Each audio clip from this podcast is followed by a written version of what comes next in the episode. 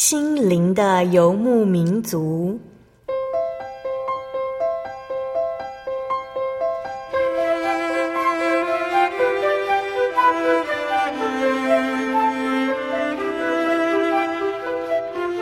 在这个谁都不管谁的后现代社会里，每个人的心灵都是游牧民族。成长的过程就是寻找的过程。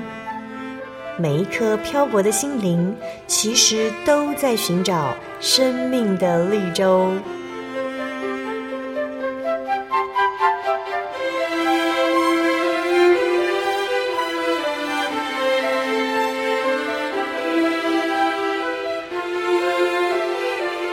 本节目由真耶稣教会台湾总会制作，欢迎收听。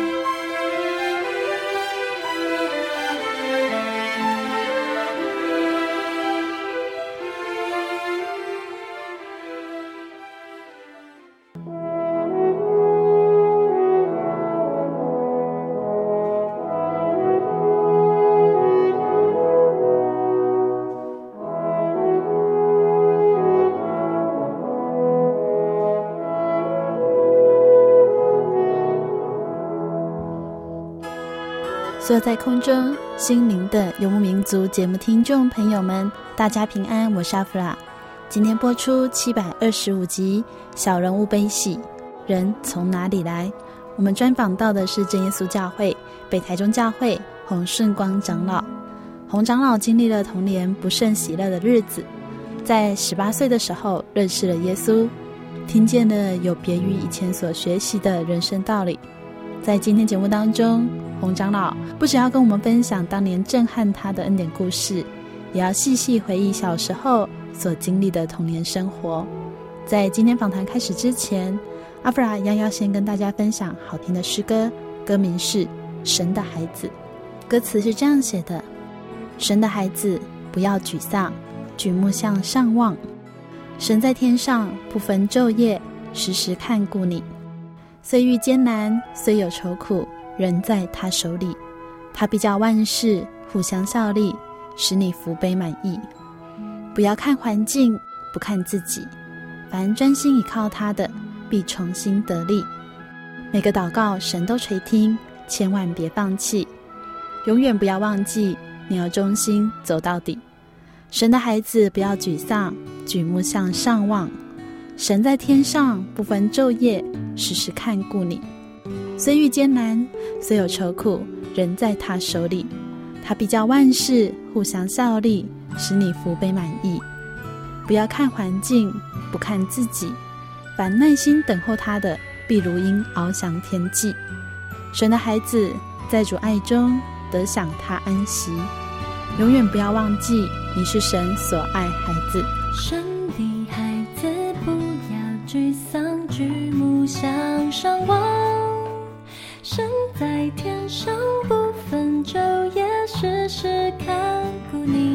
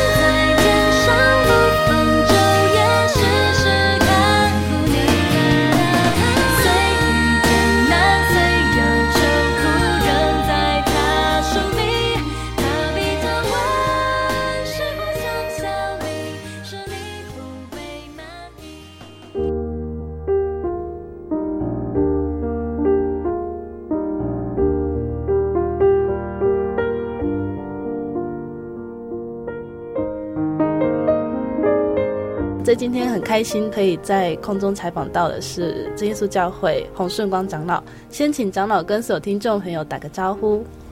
各位亲爱的听众，大家好，很高兴今天能够向各位分享我信耶稣得恩典、得盼望、得喜乐的见证。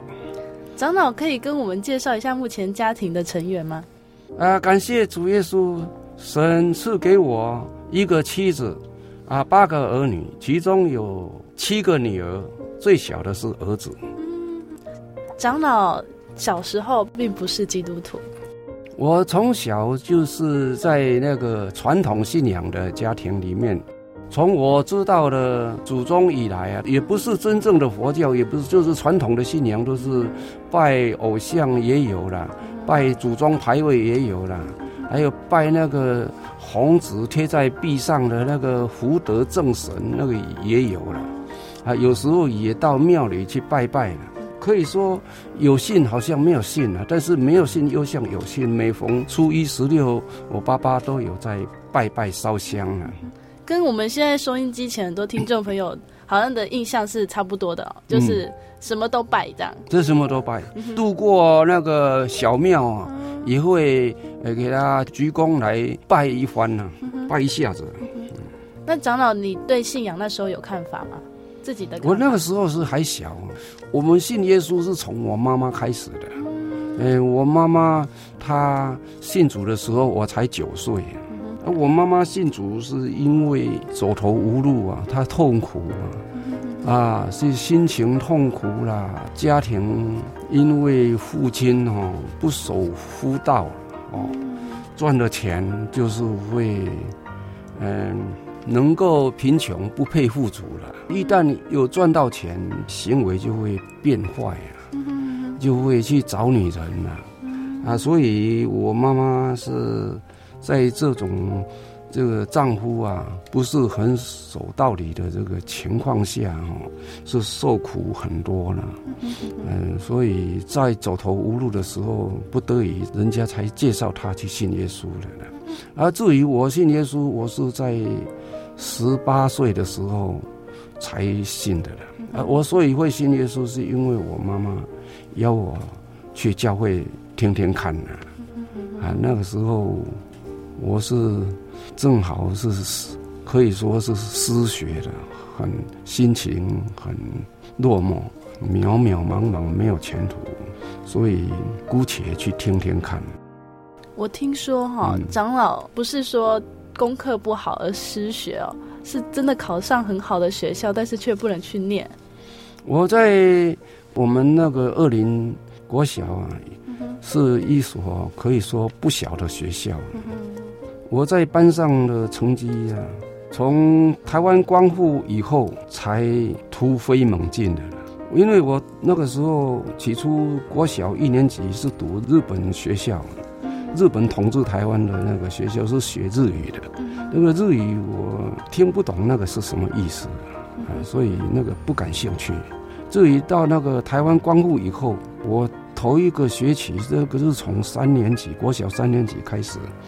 那个第一个学期是排名三十四名了，第二学期就升到三名了，啊，以后就是都维持在三名、四名、三名、四名，直到毕业。那么我们那一班又是我们那个年级成绩最好的班了。国小五年级的时候，因为学校要调查我们的升学意愿了，我问我爸爸说。学校调查这个升学意愿，你爸爸是不是要使我升学呢？他说不能升学，你六年级毕业就好了。我要回来碾米工厂帮我工作了，所以我就没有参加那个升学班了。因为升学班他们下午四五点下课以后还要补习的，那所以我们就参加那个就业班呢，就去。打算盘呢，去学习一些将来就业方面的那个功课。所以我本来我小六年级毕业就不读了啦，就是要工作了。所以我没有升学报名了。那时候不是直接升国中的，是每个学校个别招生的。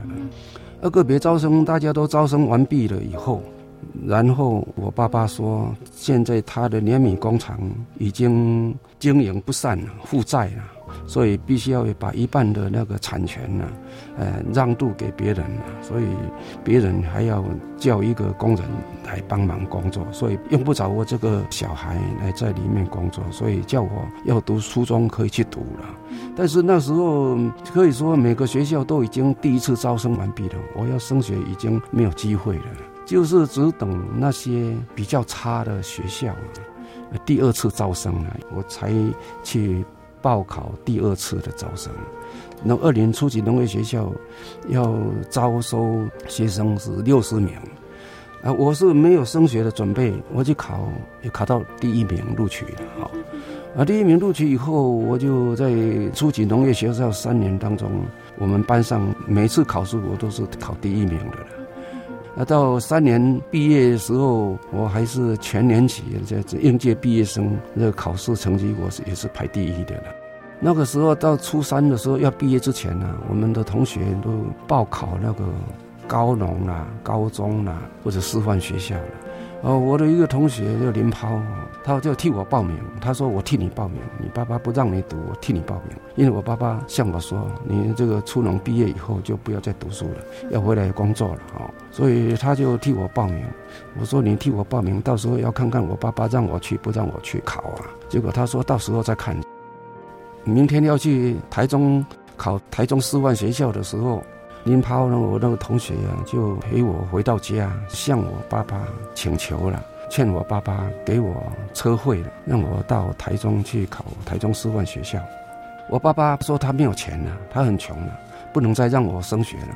但是我那个同学很有恒心、很有耐心的，流眼泪向我爸爸苦劝了，说我们这个同学成绩是全年级第一的。而且毕业生也是第一的，你不让他读，我们太舍不得了。所以，我爸爸经过他苦求一个钟头以后，我爸爸向隔壁那个卖水果，就向他借了五十块给我，你就去考吧。第二天清晨就跟那个林涛他们一起就到台中应考了。五十块钱的那时候是来回车钱就三十多块了，只剩下十几块呀。啊我什么吃馒头、豆浆，差不多这样，还要过一夜啊。所以我正好有一位国小的老师洪玉聪，他遇到我，他说：“黄牧允，你今天晚上要住哪里呀？”我说：“今天晚上我打算去台中火车站睡觉。”我那时候是可以说很穷苦了。我说：“我要去台中火车站睡觉，第二天再来应考。”那时候我的老师他说：“我带你去我的一个学生，他的爸爸在台中市复兴路开那个酱油工厂，他有个房间，我带你去那里过夜。考完以后就去那里过夜。第二天我很早就起来就来应考。考试完毕以后我就回去了。想到往事，我实在是会在流泪。”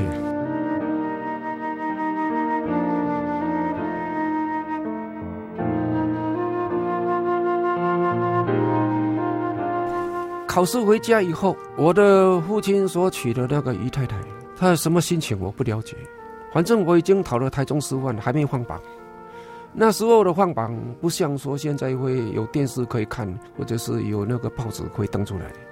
那时候的那个笔试放榜是只有贴在那个学校门口，考生要自己要再来看放榜。但是我考试一回去，我父亲那个姨太太她就马上就。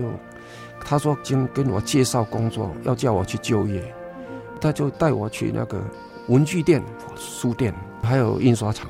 那是一个长老会的长老，他开的附近印书局。从外表上来看，形式上来看，他好像是对我是很好，为我介绍工作。但是从反面来说，他好像要阻挡我的前途，因为我还没有去看放榜，你就叫我就业，那结果我就被那个所就的业。”把我绑住了，我就变成没有去学校看放榜，放榜就没有去学校看放榜，所以不晓得我考上。结果后来才知道我考上了。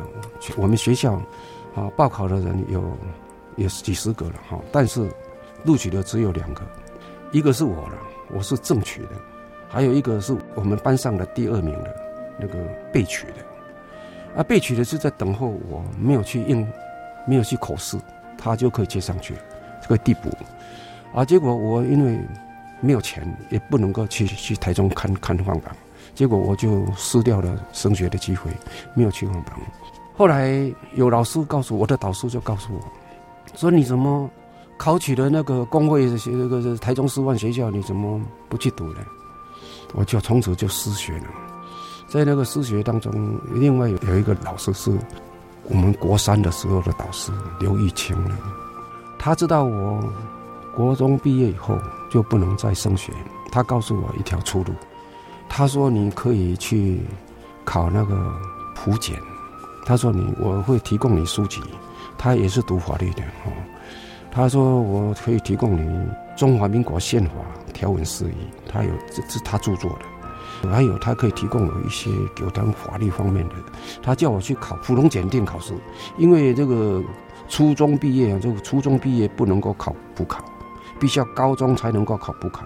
刘老师他说：“你先考普通检定考试，普通检定考试考及格以后，你就取得高中的资格，取得高中的应考资格，你就可以参加普考普通考试的那个法院书记官。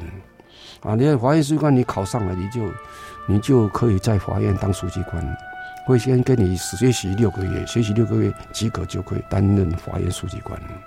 你就这个在法院担任书记官当中，你可以在自己可以再考那个高等检定考试，考那个司法官呐，啊，推事检察官呐，啊，就这样子，你就渐渐你高等检定考试及格以后，你没虽然没有大学法律系毕业，你也可以跟大学法律系毕业的同等学历来应考那个。高等考试的那个司法官的考试，或者是考那个一等考试，一等考试相当高考，就是那个推事检察官的考试。他说：“你就是可以走这条路，你将来就最少你会当法院书记官。你就如果再考上那个推事检察官，你可以当检察官的那个司法官那个推事，这样你吃饭就没问题了。”他就告诉我，所以我那时候他就给我书，而且又。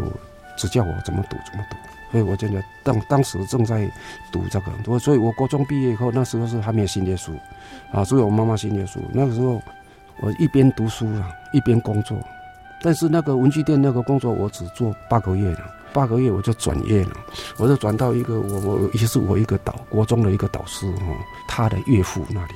岳父是经营那个粮食局的指定工厂啊，跟经营农会的业务，就是经收那个农民的那个田赋税和那地价税的，那个收实物的，不是收现金的，就是缴纳缴纳税，纳税一般是用新台币纳的，但是农民没有现金，所以用那个稻谷来抵价来来缴纳税金的，就是他办理那种业务，所以我去那边当办事员了。那那办事员呢比较有空可以读书了，因为那边。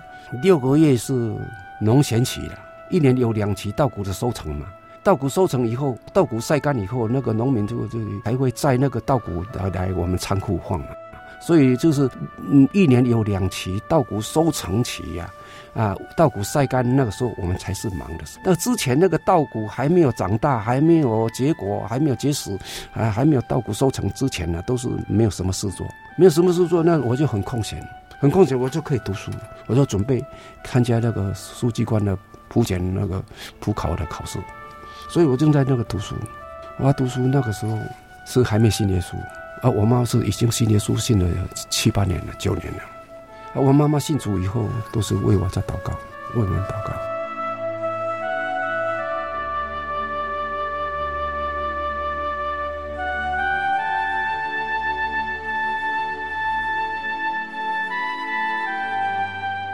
接下来跟大家分享好听的诗歌，歌名是《风雨中也能飞翔》。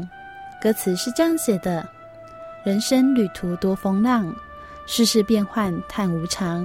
我的心要仰望你，你在天地永为王。不管夜晚有多长，黎明终究会来临。我的心要等候你，你的美意必显彰。有你知道我景况，安慰我一切忧伤。将挂虑重担放在你手上，黑暗中也能歌唱。有你站在我身旁，指引我每个方向，点亮我希望，加给我力量。风雨中也能飞翔，啊，风雨中也能飞翔。人生旅途多风浪，世事变幻叹无常。我的心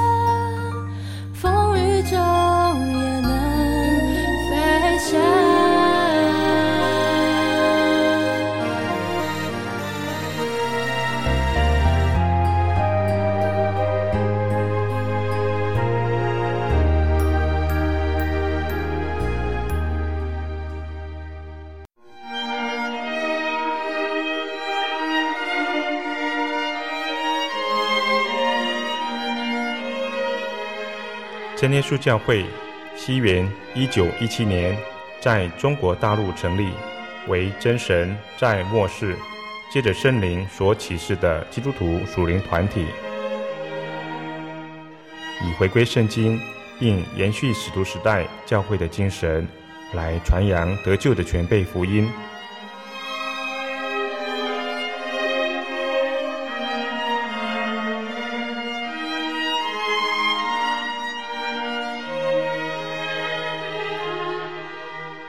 初期的传道工人，在圣灵的带领下，以真理和神迹奇事的彰显，来证实所传的福音，以能亲近耶稣，得着救恩。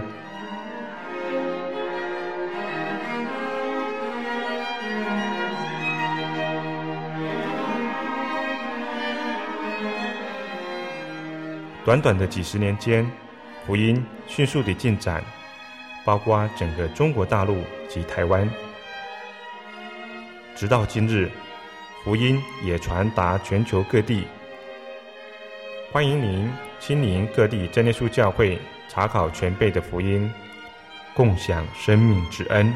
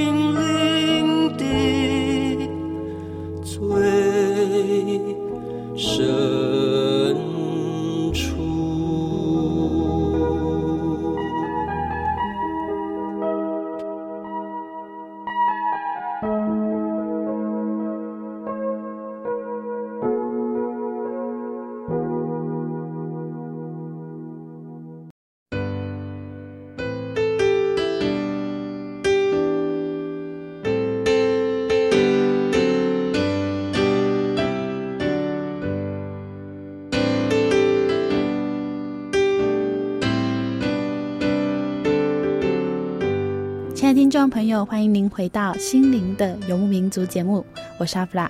今天播出七百二十五集《小人物悲喜》，人从哪里来？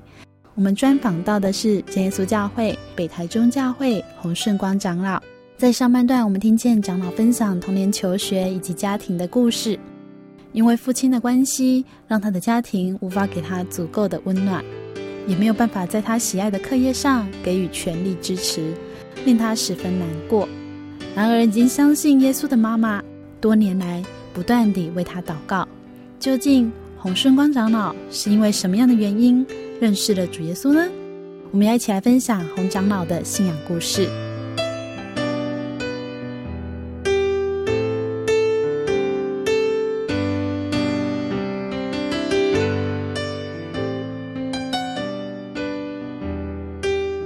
亲信主，就是因为他是走投无路，因为常常被我父亲打嘛。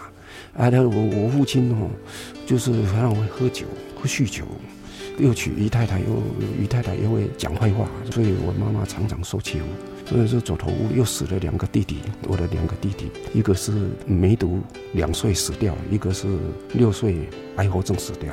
我父亲就是就是不守规矩，就是常常去酒家。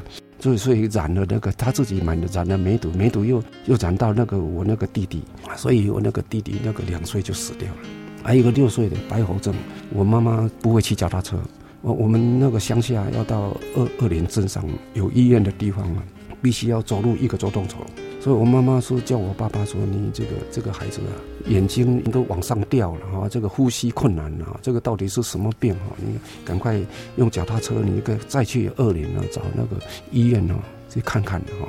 我爸爸那时候正好娶了那个姨太太，那姨太太因为来我们家不适应我们家的生活，因为我们的家是开那个时候是开碾米工厂，又开米粉工厂做米粉的，又又养猪。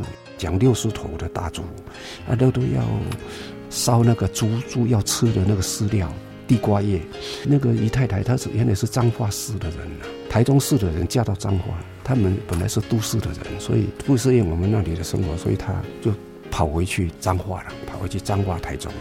结果我爸爸那时候心里都在想那个姨太太。我妈妈给他讲呢，这个这个儿子哦，似乎这个重病啊，呼吸困难的，往眼眼神往上掉，你要赶快再去二林给医院医生看、啊。我爸爸无心照顾儿子，没有载他去，随便叫我们那个村里里面的一个那个做法师的行法术的那个，就叫他来画胡子，拿一杯水，一杯那个生水啊，然后那个水，那个那个这样子就点火，然后烧了那个灰，就掉在那个碗里面了，然后用筷子搅拌，搅拌以后，然后那个法师就吸一口，然后往我那个弟弟脸喷，没有笑。过夜，然后我因为我爸爸没有心想要带我这个弟弟去二连了。啊，第二天早上，我妈妈不得已啊，用走路的哦，她说：“来，你你爸爸不理会我们了，他心里都想那个跑回去脏话的那个姨太太。”来呀，我背背起那这个弟弟，啊，那时候是差不多是秋天还是秋天还是春天的，就是反正要要用被啊、毛的啊，都用用那个。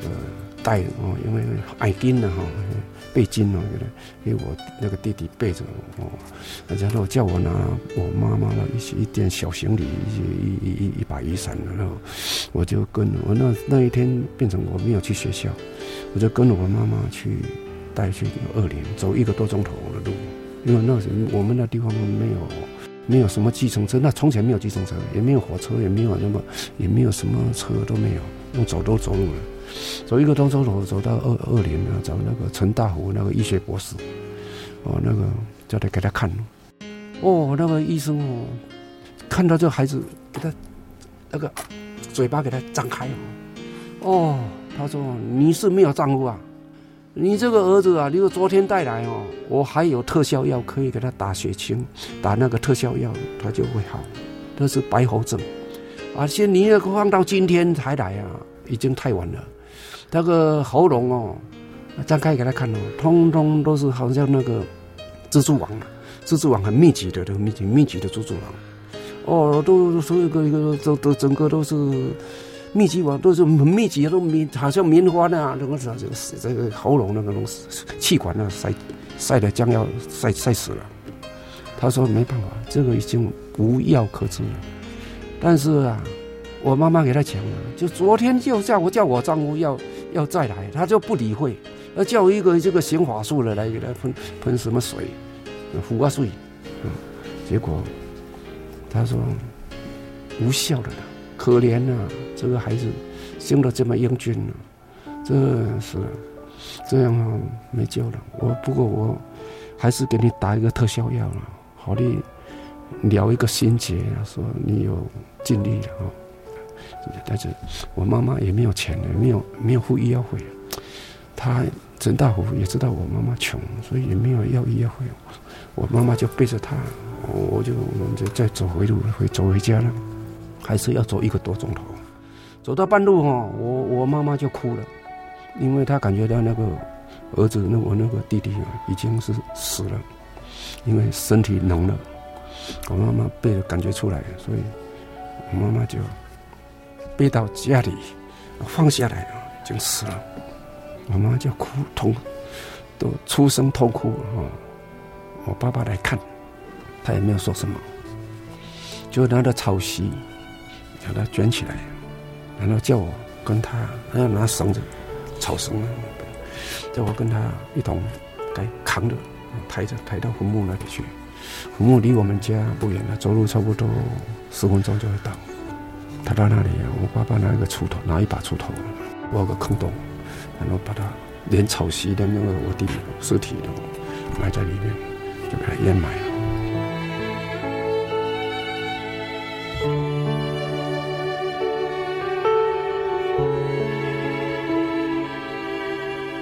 会去信耶稣，会说就是说，台中师范学校考上没有去读，是我心里很痛苦，痛苦。而那时候心中渺茫，没有前途，不晓得怎么办。啊，那时候又在读书，又在读这个法医书记官读的普准备普检，那个也是很苦的，因为白天要上班，晚上读书，早上五点半就起来读书，然后读读读读到差不多四点才睡，四点十点半才睡觉，睡觉明天早上要起来，有五点半要开始要读书，所以也是很辛苦，白天要工作，所以很辛苦。而且家里很穷，所以那时候前途渺茫，他自己去，我妈妈叫我去听道理，啊，去听道理，啊，那时候听到杨约翰长老讲道，那时候我是开始信耶稣头一次听道理。妈妈叫你去听道理的时候，你就很顺服的说我要去啊。他叫我去的时候是晚上差不多七点多，因为聚会是八点。我七点多，我是差不多六点就下班了。哦，五点半六点就下班，下班回来我就是除了吃饭时间、吃饭、洗澡以外，除了就我就是准备读书、看书。看书要准备考试，准备普检啊，普通检定啊。啊，普通检定那是法律书籍啊，那是法律书籍都是大学用书啊，都是大学大学的法律系都读的书啊。我是国中毕业了，那就是国中的程度而已。我那个法律书籍我。读的不太清楚，但是有一本书我很有兴趣，就是三民主义。我这三民主义，还有国父遗教，就是三民主义。我这这本书我读得很熟，而且国文我很熟。至至于历史的历史地理，这是我会的，但是有关法律书籍我就比较不懂，所以有些生字都要找出点，所以自修呢，自己读。而自己读，还有读我那个老师所写的那一本书《中华民国》。宪法条文释义，他一一一条一条的解释，啊，那个，啊，那时候那时候正在读那本书，读那本书，我读那本书，我妈妈叫我啊，来来来教会听道理的，你你听听那总会，总会有两个哦，两个传道，嗯、来二林啊，开布道会，灵恩布道会啊，你来听听看呐、难得的机会。我说啊，我书读不完呐、我没时间去听都听道理。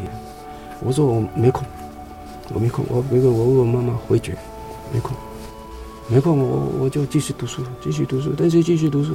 我妈妈出门以后要走差不多二十分才会走到教会。出门以后，我在书在读，在读，但是好像读一读不下去，又这样打瞌睡。后来我就想啊，与其没有效率，不如去教会天天看。后来我就骑着脚踏车，很快的就到二林教会。我到二林教会，我妈妈他们还没到。我们的二林教会不是现在这个二林教会，是从前的，椅子不像现在的会会堂会堂的椅子那么舒服，都是板凳的。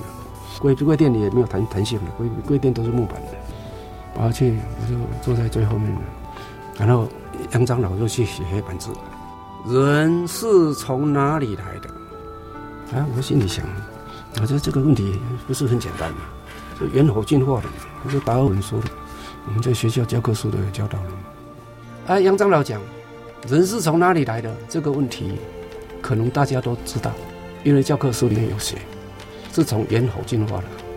这个达尔文这个学者有说进化论，说物种进化，说这个低等动物进化为中等动物，中等动物进化为高等动物，渐渐的进化，进化，进化。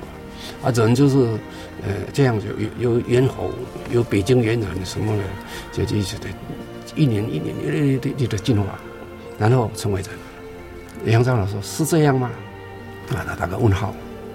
那我就很好奇，我说：“你这个杨长老，那时候叫杨杨约翰执事，你难道会比教科书还聪明吗？还有智慧吗？”我心里在想，他就讲。难道真的达尔文所讲的是对的？如果人真的是从猿猴进化的，那么进化就是不中断的、一直的进化，才叫做进化；不然叫做退化，不然就是终止。自从有人类有历史以来，中国历史和埃及历史是最最久的五千年，都没有记载哪一个民族是从哪一种猴族所进化而来，并且观察世界各个动物园。都有猿猴，观察这些猿猴都没有进化的迹象，从来没有听过哪一只猿猴、哪一种猿猴或者猩猩说进化为人，说那个毛发都脱落，脸的形状哦，不像他们现在的尾不像猿猴那么尖，而且没有尾巴，哦，尾巴都缩进去了都没有尾巴，而且能站起来走，而且会穿衣服，而且会会讲话，而且会去去照相。拿照片去乡公所、镇公所、户政事务所去申请国民身份证，我怎么都没有这回事呢？我如果有进化，应当陆续的进化嘛，才是进化。怎么有有有史以来到现在五千年，怎么这五千年都完全停顿没有进化呢？世界上有哪个民族，他要承认他们的祖先是猿猴，是非洲的猿猴，或者是澳洲的猿猴进化的？从来都没有这回事。我所以这个有历史的事实的记载，历史资料啊都可以来否定没有这回事。那这杨长老头一个头一个讲辩驳驳倒。哎，我说嘿，真的真的，这是讲讲的对对啊，这个头头是道呢，这个有理的。如果进化应当有这回事啊，但是都没有这回事。我这心里就感觉，哎，这讲的不错。他有讲，如果猿猴是我们人类的。祖先，那么可以说同种族的，同种族。那么我们如果有病开刀啊，或者车祸或者什么要输血，而输血的时候就可以多养些猴来抽猴的血来输血到我们人的这个动脉里面就就可以了嘛，就不用说一一一定要要去从人去抽嘛。但是从来没有这样的事，因为并且欧美的医学界都已经呃实验了。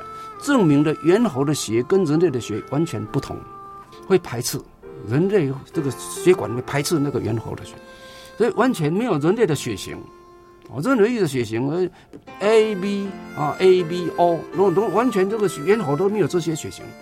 欧美的医学界就推翻了达尔文的这个进化论，说这个胡扯，是乱说的，是揣测，不足采信的。杨长老讲到这个道理哈，我那时候就想，嘿，这个人奇怪呀，这个人怎么这么这么有智慧？哦，我这个人呢，比蒋介石、蒋中正，那时候我们从前那个时代叫做蒋公啊，啊，因为我们那个呃都读的书哦，国小的书啦，以及国中的书哦，那个书都是写教育部审定的，而教育部就是属于行政院，行政院属于总总统啊管理管辖的。那么说，我说哦，这个教育部审定的书，竟然说我们人是由猿猴进化的。而这个杨长老竟然他能够推翻这个行政院这个教育部审定的这个教科书，这个理论已经被杨长老推翻了呢。我说，哦，这个杨长老比蒋介石啊，比蒋中正啊更聪明，更智慧。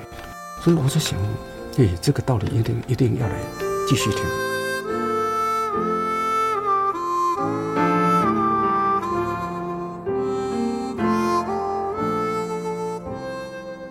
杨长老又继续讲，那么人类是从哪里来？不是从猿猴进化的，这就可以肯定了。那不是从猿猴进化，也不可能从猪进化，从狗进化，从这狮子进化，从什么其他的动物来进化，不可能的。因为跟人类体型最相像的是猩猩、猩猩、猿猴这一类。那么是从什什么什么人说从哪里来？我说就是说爸爸妈妈生的，啊，爸爸妈妈、阿公阿嬷生的，一直追溯到追溯到起源了。我们黄种人呢，啊，中国人说我们是炎黄子孙呢，哦，炎帝啊，黄帝啊，我们是贵族啊，是，我们都是贵族啊，炎黄的子孙呢。哦，他说啊，那个历史，中国历史有写啊，哎，那个皇帝那个时候有带兵去跟蚩尤所带的兵打仗啊，所以可见这个皇帝那个时候，地球上的人类就不是只有皇帝他他所带的兵以及他们兵的家属。不是只有那些人，而才有蚩尤他们所带的兵和他们的家属。那么，那他他是那些人从哪里来的？所以我们不能说我们是炎黄子孙啊。炎黄炎炎炎帝黄帝他们的爸爸妈妈不一定做皇帝啊，可能是平民啊，可能是穷人，可能是乞丐，后来才才生出炎帝皇帝也不一定啊。啊，舜哦，哦，舜何人也？也尧何人也？舜何人也？有一直一做事。那舜从前是穷人啊，尧从前是穷人。啊，那些从前你就说一直可说我们是炎黄子孙，不见得了。炎炎黄炎帝黄帝上面还有穷人的祖先呢。啊，一直都对对跟到底人类的哦，欧洲也有欧洲黑种有黑种人，也有白种人，也有棕种人，哦，那那各种族都有。那么共同的祖先是从哪里来？一定这这追溯到追根究底，一定到后，到最最起初，一定是只有一对夫妻。那么这对夫妻是从哪里来？有人说，哦，是从石头，从那个啊横光公路那个那个那个天祥那个那个石头了，砰，爆裂啊，出人跑出来了。哦，有人说是这样。那那如果是这样这样爆裂说人出来的话，那个横光公路在造路的时候。啊，那个退伍军人在那里哦，都在那个爆破、爆破那个些磐石、那个岩石都没有爆破，没有没有发现人哦，所以这个根本就是乱说的，胡扯。那么人是从哪里来？他是自己游的，不可能，不可能自己游的。杨杨杨长老都说，圣经记着说，房屋都必有人建造才有，但建造万物的就是神。那山上的茅草屋虽然是茅草盖的。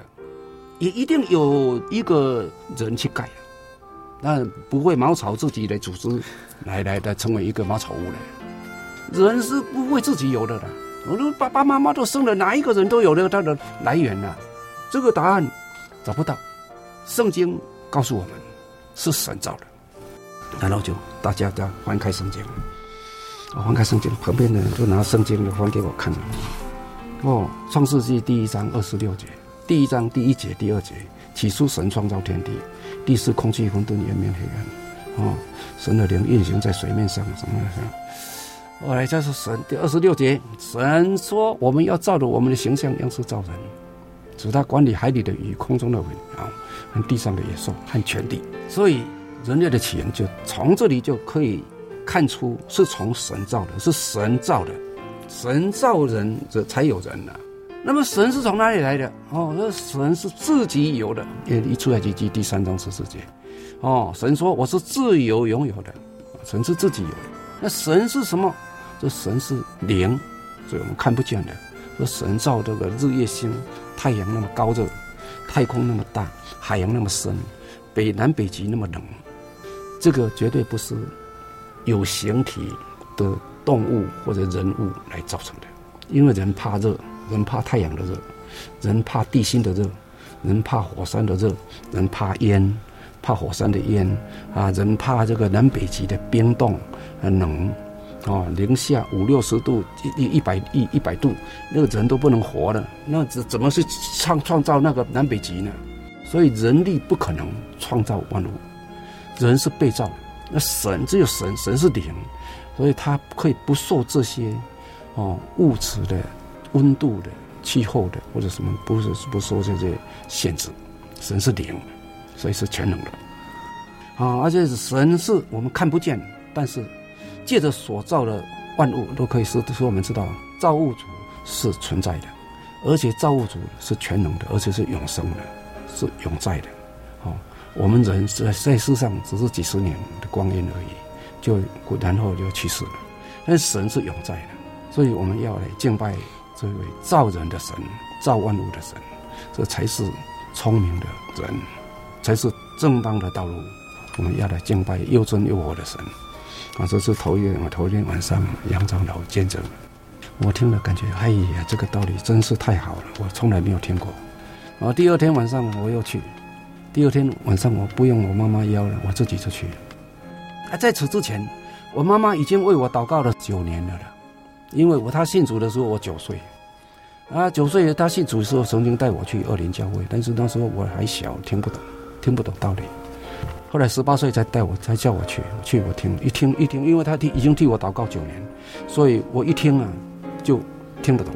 神开我的耳朵，开我的心窍，我一听就听懂，我就第二天我就自己去。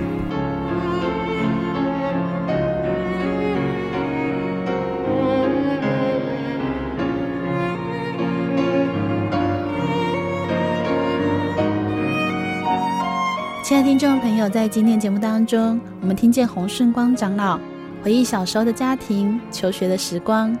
热爱读书的他，在失学之后十分的沮丧，打算靠自学考上法院书记官。当妈妈邀请他去教会听道理，他才发现人生真正的意义。在下周，我们将与洪顺光长老一起来分享，为什么他会愿意从书记官的梦想。转变为为了信仰可以放弃工作呢？是什么样的价值观和力量改变了他对人生的看法呢？下周同一时间，您千万不能错过哦！如果您喜欢今天的节目，欢迎您来信与我们分享，也可以来信索取节目 CD、圣经函授课程。来信请寄台中邮政六十六支二十一号信箱，台中邮政六十六支二十一号信箱，传真零四二二四三六九六八。请注明您的收信地址以及收件人姓名哦。谢谢您收听今天的节目，我是阿弗拉，愿您平安，我们下周再见。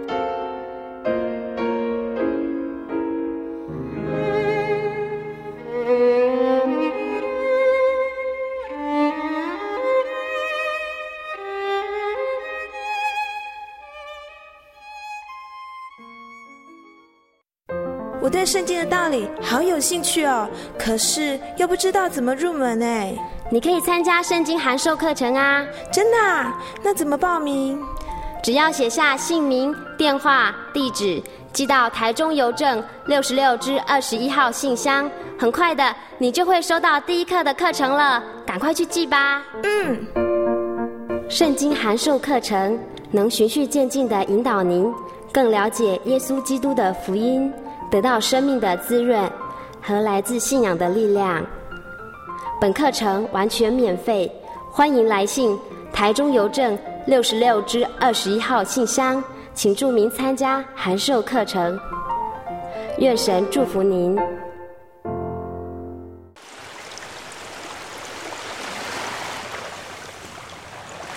小伟，为什么你们教会的洗礼必须到郊区有河水或是海边的地方呢？哦，因为要在河水或是海边那一种流动的活水受洗，才有赦罪的功效啊！而且这样子才符合圣经的教训和耶稣的示范。嗯，可是洗礼不就是你们基督教会入教的仪式吗？哦，不是的，它不只是仪式，每个人都必须要悔改，信靠耶稣，并且奉主耶稣的名全身受洗，这样才能够有功效的重生哦，并且能够和神重新和好。哦，既然活水洗礼是跟每个人都有关系的，那我希望能够有更多的认识。好啊，你可以到你家附近的真耶稣教会，更深入的查考这方面的道理哦。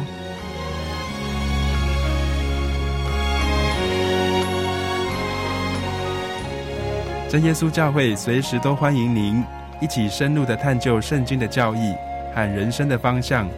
愿神带领你。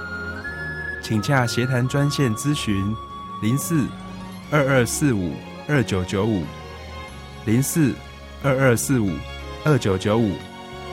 愿您平安。